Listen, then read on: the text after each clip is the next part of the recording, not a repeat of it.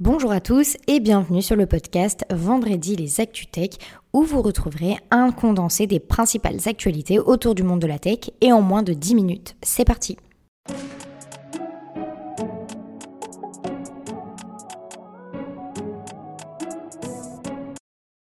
Pour notre première actualité, on parle du spécialiste des puces graphiques Nvidia qui a rejoint le club restreint des entreprises américaines valorisées à plus de 1000 milliards de dollars aux côtés des GAFAM et de Tesla. Après avoir connu une chute due au déclin des crypto-monnaies, Nvidia a trouvé un nouveau marché florissant dans l'intelligence artificielle. Les résultats récents de Nvidia ont dépassé les attentes et ses prévisions pour le deuxième trimestre sont astronomique avec une hausse de 64%. Le PDG Jensen Wang a souligné l'importance des investissements pour les centres de traitement des données pour répondre aux exigences croissantes de l'IA. Avec l'engouement actuel pour l'intelligence artificielle générative, Nvidia est bien positionné pour capitaliser sur cette tendance et jouer un rôle majeur dans la monétisation de l'intelligence artificielle.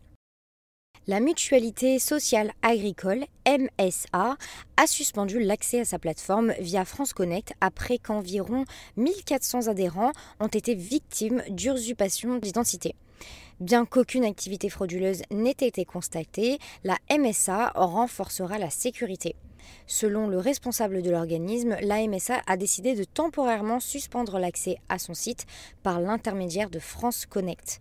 L'an dernier, c'est l'assurance maladie qui avait été également obligée de suspendre l'accès à France Connect en raison d'une campagne d'hameçonnage visant à obtenir les identifiants des assurés. Des mesures de sécurité renforcées ont été promises, mais la version de base de France Connect reste en place. Et comme chaque semaine, on parle également des rachats. Et cette semaine, c'est le spécialiste de l'observabilité et de la performance réseau, Riverbed, qui a été racheté par Vector Capital. Le montant de l'opération n'a pas été divulgué. Riverbed se tourne vers une nouvelle ère avec ce nouvel actionnaire qui possède des participations dans d'autres entreprises technologiques également. La société continuera à se concentrer sur l'observabilité en développant des offres innovantes euh, tout en maintenant son activité d'optimisation réseau et de développement du SD1. Pour le second rachat, c'est InGroup, le groupe public français spécialisé dans l'identité numérique, qui entre au capital du consortium Archipel, qui développe une plateforme d'identité numérique basée sur la blockchain. Cette opération stratégique vise à positionner Archipel en tant que leader de l'identité numérique en Europe. Archipel prévoit d'étendre son infrastructure et d'accélérer son développement commercial en Europe et en Afrique du Nord en collaborant avec de divers secteurs industriels pour simplifier l'identification et sécuriser les échanges. Pour notre quatrième actualité, on parle de Orange qui a été confronté à une panne nationale qui a perturbé son réseau téléphonique ce mardi 30 mai. Plusieurs clients ont signalé sur les réseaux sociaux qu'ils ne pouvaient ni passer d'appels ni en recevoir. Orange a annoncé la résolution des perturbations en soirée sans préciser les raisons. Les problèmes ont touché plusieurs villes telles que Paris. Les numéros d'urgence étaient également susceptibles d'être affectés, mais dans une mesure limitée, la sécurité civile a donc conseillé d'utiliser le 112 depuis un autre opérateur ou un téléphone fixe en cas d'urgence. Vous connaissez la chanson, après les actus, on passe aux nominations de la semaine. Et après 8 ans passés à la DINUM et en ayant notamment occupé sa direction par intérim, Xavier Albouy rejoint le ministère de la Justice en tant que directeur numérique. Félicitations. Et puis comme d'habitude, on passe au lever de fonds et cette semaine, les startups de la French Tech ont levé 52 millions d'euros. La première levée de fonds concerne Sequoia, la plateforme de détection des menaces cyber qui a levé 35 millions d'euros.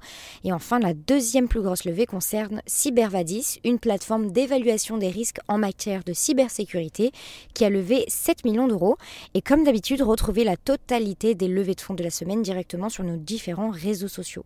Pour terminer notre vendredi, on passe au top et au flop de la semaine.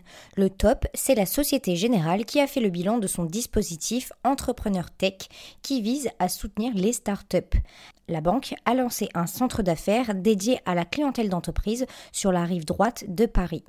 Un an après sa création, le dispositif a attiré 450 entreprises françaises avec un financement total de 200 millions d'euros.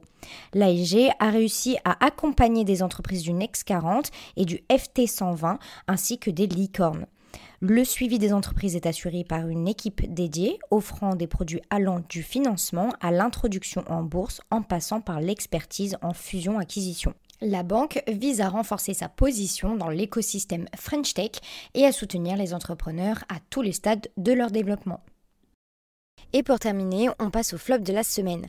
8000 passeports français ont été publiés en ligne après une cyberattaque contre l'agence de voyage Voyageurs du Monde. Les pirates du groupe Logbit ont demandé une rançon que l'agence a refusé de payer. Les photocopies des passeports sont désormais accessibles sur le Darknet.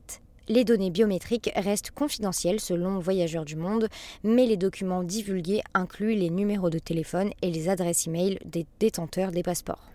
Le groupe de pirates prétend également détenir d'autres documents confidentiels, tels que des contrats commerciaux par exemple. Malgré l'attaque, l'agence affirme qu'aucune donnée client ou de paiement n'a été volée jusqu'à présent. C'est déjà la fin de notre vendredi, mais vous le savez, on se retrouve vendredi prochain pour les nouvelles actualités autour du monde de la tech. N'hésitez pas par ailleurs à noter et à commenter ce podcast, c'est gratuit et ça aide au référencement. À la semaine prochaine.